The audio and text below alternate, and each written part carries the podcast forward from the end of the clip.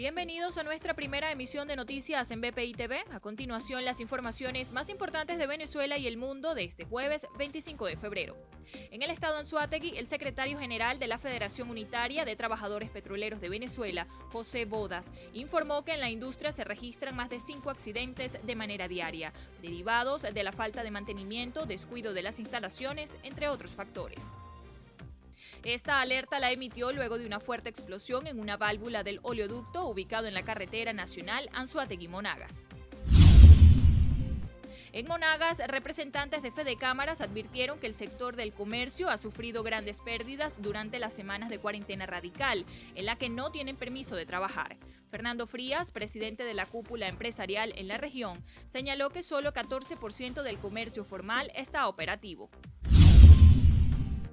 En el estado Mérida, el Observatorio de Derechos Humanos de la Universidad de los Andes anunció que sus actividades serán retrasadas en los núcleos de Táchira, Mérida y Trujillo debido al deterioro en la infraestructura de sus facultades, además de constantes robos en las áreas administrativas.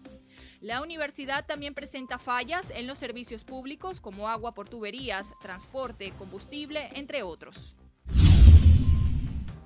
En Ecuador, el Servicio Nacional de Atención Integral a Personas Adultas Privadas de Libertad aseguró que los cuerpos de seguridad ya han controlado los motines en los distintos centros penitenciarios, luego que murieran durante los enfrentamientos al menos 80 personas y varios resultaran heridos.